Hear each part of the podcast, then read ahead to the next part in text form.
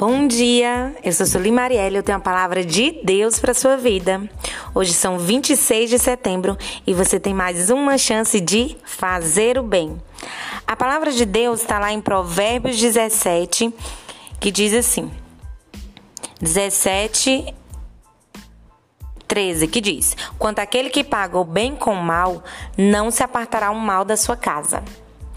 Nós não devemos, essa palavra vem nos mostrar que quando uma pessoa nos faz o bem, nós não devemos pagar aquela bondade daquela pessoa com o mal. E ela também vem nos falar que nós não devemos pagar o mal, fazer o mal, porque diz que o mal não se apartará da sua casa. Ela vem nos ensinar que nós temos que praticar a bondade.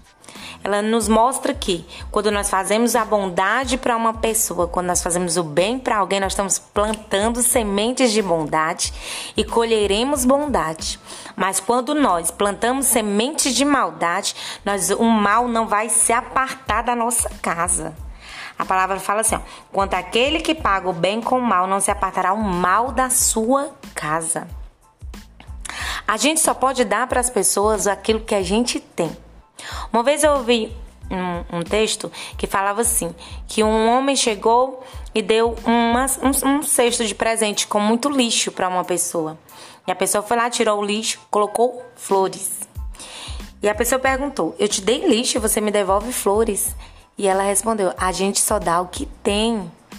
Quando você é, revida, retruca com maldade, você tá dando o que você tem.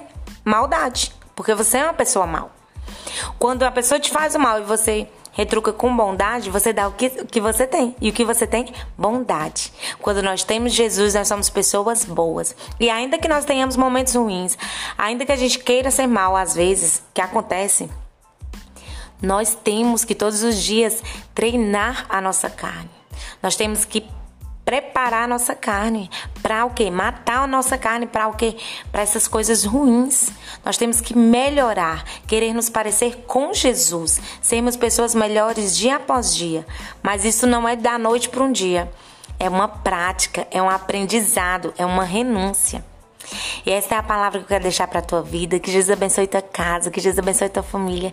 Que você tenha um excelente dia em nome de Jesus. Se você ainda não me conhece, me siga lá no Marielle Soli pelo Instagram.